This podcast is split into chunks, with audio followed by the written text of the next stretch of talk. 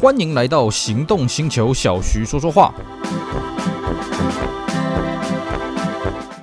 Hello，大家好，我是 Celsius，非常高兴呢，又在这边跟大家聊聊天。今天呢，我们来跟各位介绍当年的经典车款。今天呢，我们要介绍的主角是谁呢？我们来跟各位讲讲 W 一二四。好的，呃，如果你没有听过 W 一二四的话呢，我觉得你可以把这一集给叉叉掉了啊。W 二四对我们玩车人来讲呢，一定是一台无人不知、无人不晓的车子啊，啊，它就是这个所谓的 E Class 啊，当然它是属于第几代 E Class，其实是有点争议啦。但是呢，W 二四这个名称，我相信呢，大家是这个如雷贯耳啊。尤其这个车子呢，它算是历来生产最久的 E Class 啊，它从一九八四年的秋天出现，一直生产到一九九五年呢，才由 W 二一零接手，那你如果把这个啊、旅行车还有敞篷的算进去呢，其实 W 二四全车系的生产时间呢都超过十年了啊、算是相当长青的一个车款。而且 W 一二四呢，它又跟上了这个世界很多国家地区的经济起飞的时候，所以呢，它的全球的销量是很惊人的啊、也就是说呢，这台车子啊，它不仅这个如雷贯耳，而且它的销量非常大。时至今日呢，你在路上啊，除了一些这个市场啊，因为这个环保法规的关系呢。大部分你都还可以看到一些 W124 头好壮壮的在路上穿梭来穿梭去了，因为这台车子呢，其实嗯，就我的经验，因为我啊节目录制的当下呢，我曾经开过三台 W124 啊。呃，以我的经验来讲，这个车子大概真的是没什么大问题了啊，就是开起来笨笨的啊。那过弯你就不要太强求了。其他来讲，它的稳定性呢，比起这个 W 二一零好多了啊。因为 W 二四比较没有环保材质，它只有到后期的时候比较环保材质。那么它又不像 W 二三零件这么难找了哦。所以我我个人如果说呃你要玩 Benz 的话呢，我当然会比较推荐你玩 W 二零二，因为 W 二零二这个比较新一点了。那你如果想要大一点的车子呢，那我会推荐 W 一二四啊。反正 W 二一零我没那么推荐，因为 W 二一零。光是些环保材质，还有它后期的这个中期之后的 V6 引擎呢，那就很难搞。W124 基本上这个车子的毛病真的是不多了哦，就是比较笨啊，油耗比较差一点，大概是这个样子。好的，那我们今天呢，首先来跟各位讲讲 W 一二四它的故事。那么 W 一二四呢是在一九七七年呢决定开始开发的了哦，那一直到一九八四年的秋天才登场。那么也就是说，它开发期间稍微长了一点，大概有六七年的时间。那它主要是取代这个 W 一二三啊。也就是说呢，它针对 W123 的缺点呢，哎，做了相当多的改进。但是呢，它很好玩哦。我们照理来说，这个每一代的车子应该是越来越大嘛，哦。你说 W124 有没有比 W123 来的大呢？其实当年，我在看杂志在做评比的时候，我就发现一件很奇怪的事情哦。W124 跟 W123 停在一起，你会觉得 W123 比较大一点。哎，为什么呢？因为 W124 呢，它的车长比 W123 长了二点五公分，轴距多了零点五公分。但是呢，它比较窄，它窄了五公分呢、所以你在视觉上面你会觉得 W123 稍微大了一点哦。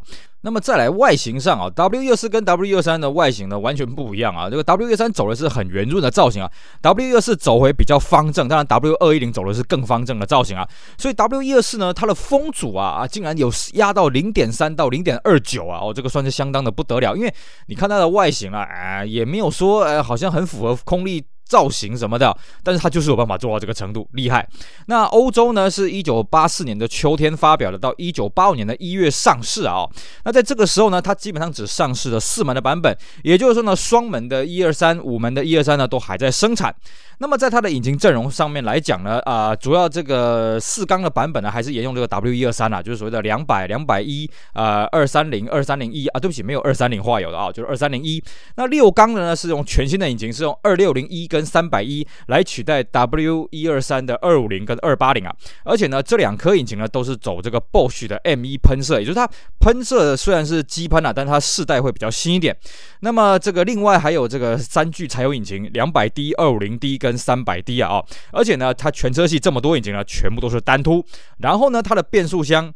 也颇有意思的哦，它的变速箱的阵容原则上跟这个 W123 差不多了哦，就是它二三零一以下标配的是四速手排，那可以选配五速手排，而且呢很好玩，它不管是四速手排、五速手排或四速自排呢，油耗都差不多，甚至我们有发现哦，那个 W 四入门呢是两百换油器的，它的这个五速手排、四速手排跟四速自排油耗差不多，甚至呢四速自排是油耗最好的，啊这个很奇怪啊，这很神奇，这是它的车主手册上面写的，我也觉得我有点不太相信了啊。那另外就是说呢，它的自排变速箱呢都是二档起步啊。那如果你是美规的话，是没有档位模式的哦。那也就是说，美规它永远就是二档起步啊。那如果是欧规的，如果有配到所谓的档位模式的话，那可以把它强迫变成一档起步了啊。因为大家要知道，呃，没有档位模式的这个 Benz 的变速箱呢，它也不会强迫降档，你这任你踩破油门，它也不会 kick down 啊。这个相当的经济实惠了啊。我开起来觉得相当的笨啊。那么这个一开始的 W 一二四呢，它的全车系没有涡轮，也没有四轮传动动版，四轮传动板是比较后面才追加了。那涡轮，哎，我这样看了一下，好像从头到尾都没有，甚至要到 W 二一零的后期，好像才有涡轮啊，这柴油的部分啊。那么柴油的版本呢，讲到这里啊，柴油的 W 一二四似乎是在中期之后呢，才有这个前叶子板多了一个进气口了啊，这个是一个外观上的区别。但是呢，前期的好像没有这个东西，这个具体我要再查证一下，因为台湾不是没有柴油啊。当然，为什么台湾会有柴油的一二四，我也觉得很奇怪。可是我看过这个二五零 D 跟三百 D 在台啊台湾的正牌的柴油车啊，这个我也是吓一跳，不知道它怎么来的。那至于在这个配备方面呢，W 一二四已经可以选配 ABS 啊单安全气囊，还有所谓的双驱机械恒温空调啊，算是这个配备比这个 W 二三丰富了一点。不过了啊，它里面的这个内装呢，常常被人家这个批评说，呃几个问题了啊。第一个，这个仪表板的警告灯的位置过低啊。其实 W 一二六也有这个问题啊，就是你常常被方向盘给挡住啊。再来就是呢，它的仪表板上面没有自排的档位显示灯，这个问题到 W 二一零都还没解决。我我不知道为什么 Benz 要这样子设计了啊。那么再来就是它的后座方面哦，它后座是没有出风口了，这一点我也觉得很可惜啊。那后座的头枕呢，你可以在前座按一个开关，它会自动掉进，棒棒棒棒棒，跟那个 C Class 一样啊。但是那个我觉得那个声音真的是很吵了啊。那么这个内装呢，有柚木跟桃木两种饰板啊哦，而且很好玩，你从内装这样看下去，你会发现，哎，左右后视镜大小不一，这是真的啊。它左边的后视镜比较大，右边的后视镜比较小，这是左驾车型，右驾车型就颠倒，这是为什么呢？其实，在某些地区呢，它的这个右边的就是非驾驶座的那个方向助手席后视镜呢是选配的，也就是说你可以看到有这些 W 一二四，它只有配备单边的后视镜啊，因为他们认为啦，你如果要看右边的话，你头要转过去，不管是你要倒车啊、你要这个变换车道的时候，头要转过去啊，这个靠后视镜呢会有死角了啊。当然后来这个到 W 二零，他们就从善如流啊，把两边的后视镜呢变成一样大了，就跟 W 二零二一样啊。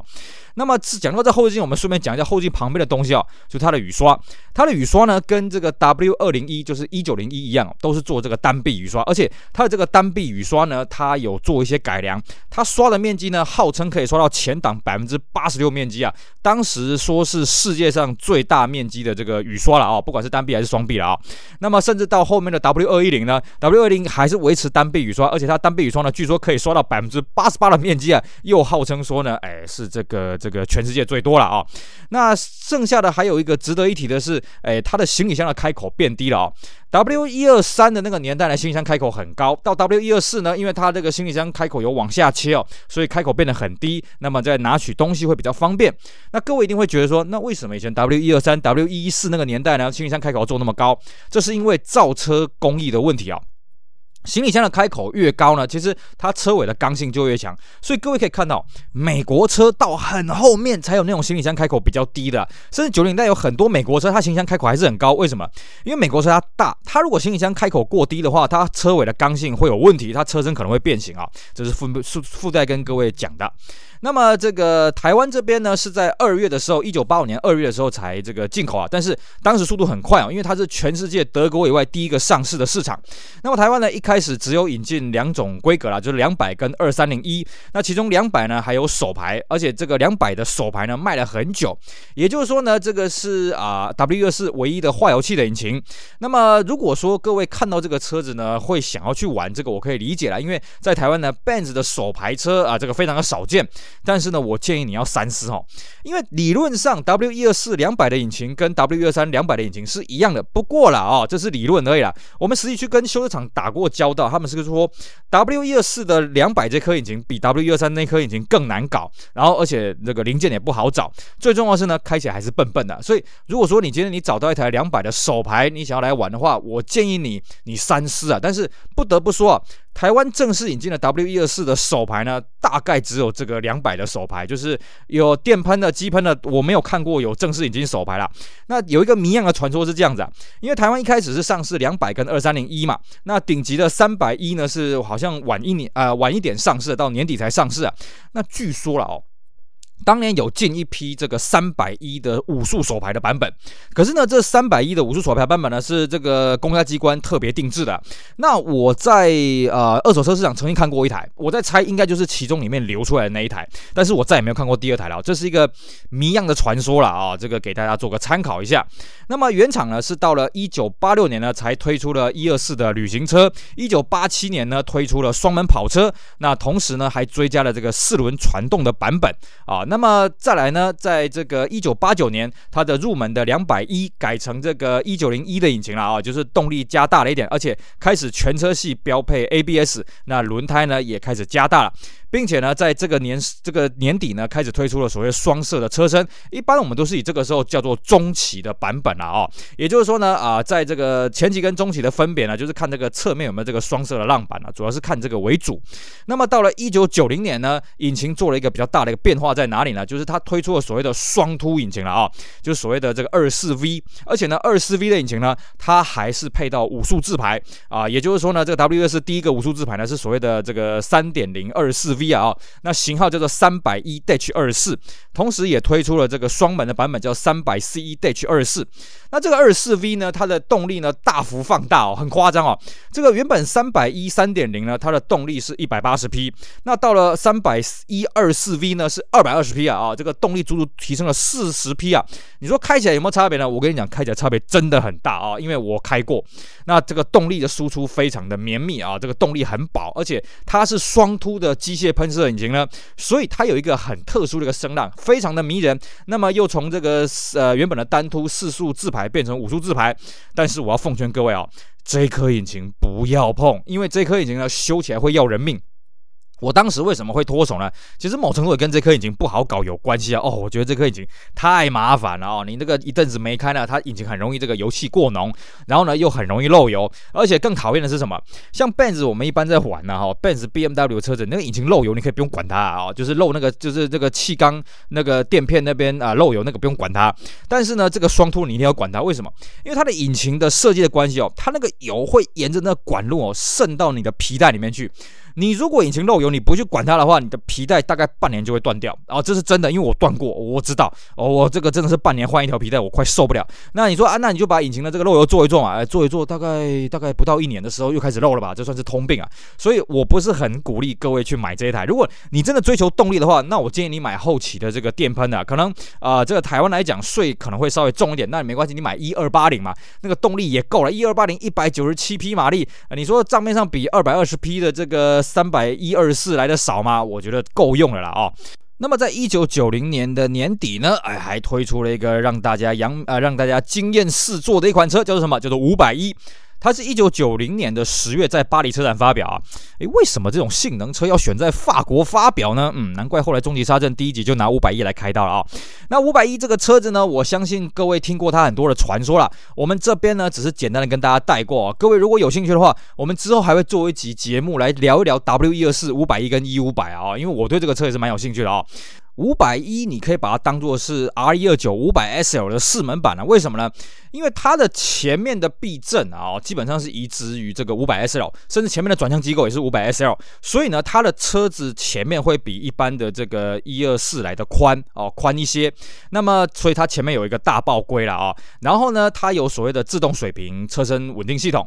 那而且很好玩的是什么？诶，它的电脑啊，跟这个 W 一四零的五百 SEL 是相通了。为什么会知道这事情呢？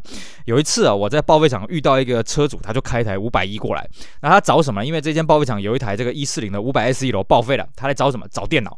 然后他就说，哎，因为他的车子电脑点火有问题啊，他就来换一个电脑。那我现场看他插上去，冲插上去，马上 马上 OK，我我吓一跳，哎，真的是完全共用了啊。当然了，W 一四零的五百 S E L，，它的这个输出跟这个五百一是不大一样的了啊，所以它马力可能会稍微变化一下，不过我觉得应该也还好了啊。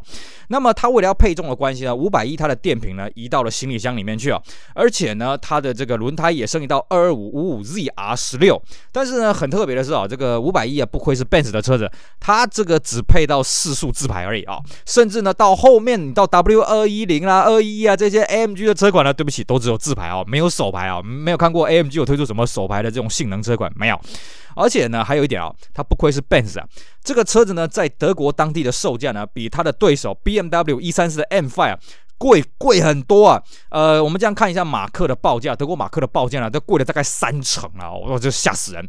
而且呢，这个车子我相信大家都知道，这个车子不是在 Benz 生产的，是在 Porsche 生产的啊。那当然呢，呃，很多人说是 Porsche 去调教的，我觉得这个说法真的是有待商榷了啊。但是我也看到一些数据显示。的确，Porsche 在这个五百亿的开发是有参与的，但是调教到什么呢？我是很好奇，因为尤其是五百亿这颗引擎啊，它的输出呢跟五百 SE 的没有什么差别啊，那个输出那个线性也没什么差别啊，那变速箱也不是 Porsche 的，底盘也不是 Porsche 的，奇怪，Porsche 到底调了什么？我很好奇啊。然后很多人会说啊，这是 Porsche 代工生产的啦，所以这个车子很特别啦。哎，各位可能不知道为什么那时候 Porsche 要代工生产这个车啊，因为那时候 Porsche 快赔惨了，快破产了，为什么？Porsche 呢，在九二四跟九四四那个年代呢，赚了一狗票钱，哇，赚了好多钱，啊，好开心的啊！然后 Porsche 就乱花，拿去干什么呢？拿去搞九五九，然后搞了一台九五九之后，他还觉得不甘心，嗯，我们这九五九超级跑车呢，我们要上去赛场上面给他玩一玩。结果呢，九九它的这个赛车版叫九六一啊，啊，在这个封闭赛道上面，呃，战绩是非常的差劲的啊，所以各位应该没听过什么叫九六一啊。不觉得这样不行不行不行，我们一定要搞一个这个比赛啊，一定要夺冠，而且要让大家知道我们九九的威力。所以那时候去干什么？去跑巴黎达卡越野赛啊！所以各位一定有听过嘛啊？这九九跑巴巴黎达卡越野赛呢，这个一夫当关啊啊！这个拿下这个这个名次，拿下这个奖牌啊。其实啦哦，你如果对巴黎达卡越野赛有研究，你就会知道，Porsche 根本是胜之不武的。为什么？你去看当年去参加巴黎达卡越野赛的车子是什么规格？Porsche 959呢，根本就是越级打怪啊，不是越级打怪，就是它啊，它比人家多一大级啊啊！我们举个例子啊，假设今天下去赛场上的呢啊，都是一些什么汉达 S 两千啊，结果忽然今天呃，你开了一台这个汉达 NSX，你当然会赢人家，对不对？所以959呢，他在那边赢了，好爽，哈哈，好开心哦！就回头来发现，哎呦，糟糕，我们的钱都烧光了。巴黎达卡越野赛是非常非常烧钱的，Porsche 还参加那么多次啊，所以呢，到八零年代后期呢，Porsche 发现糟糕了，我没钱了，快倒了，所以他到处去找那种打工的机会了啊。那正好五百一有这个机会呢，哎，让 Porsche 来组装。而且其实 Porsche 很现实，为什么呢？各位你看哦，五百一它最后一台下线了之后，Porsche 去干什么呢？去组装 RS Two 啊，就是那个奥迪的 RS Two 啊，继续打工啊啊！而且呢，Porsche 这次更聪明了，RS Two 呢，哎嘿，我不只是帮你组装，哎，还用我的东西。你看奥迪的 RS2 后视镜啦，前面的卡钳碟盘啦，铝圈呢，是不是都是保时捷的呢？哎，这个保时捷懂得做生意了啊！但是啦，哦，在这个五百亿的生产过程当中啊，其实它是会在 Porsche 生产一部分。然后呢，送回这个 Benz 的生产线，再弄回一部分，然后再送去 Porsche 生产线，再弄回 Benz 生产线，然后来来回回了啊。其实，呃，真的也是蛮这个啊、蛮蛮蛮费功夫的，这这倒是真的了啊。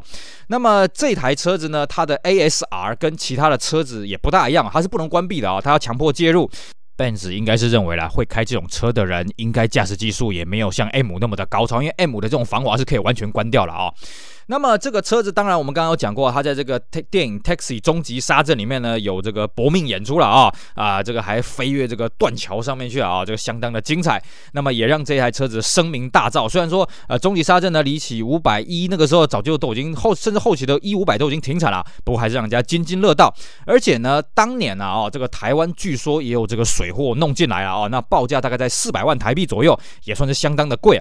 不过这个车子算是相当的保值啊，哦时至今日呢，它。也算是 W 一二四这几款车当中呢，啊，这个保值性最高的一台车子。好的，那我们今天呢，因为时间的关系哦，只能跟各位聊到这里啊。那我们算是从前期聊到了中期的一点点了哦。那我们之后呢，还会继续跟大家聊 W 一二四这台车子，它中期跟后期啊有什么精彩的东西，以及双门版、五门版、敞门版的故事，希望大家不要错过喽。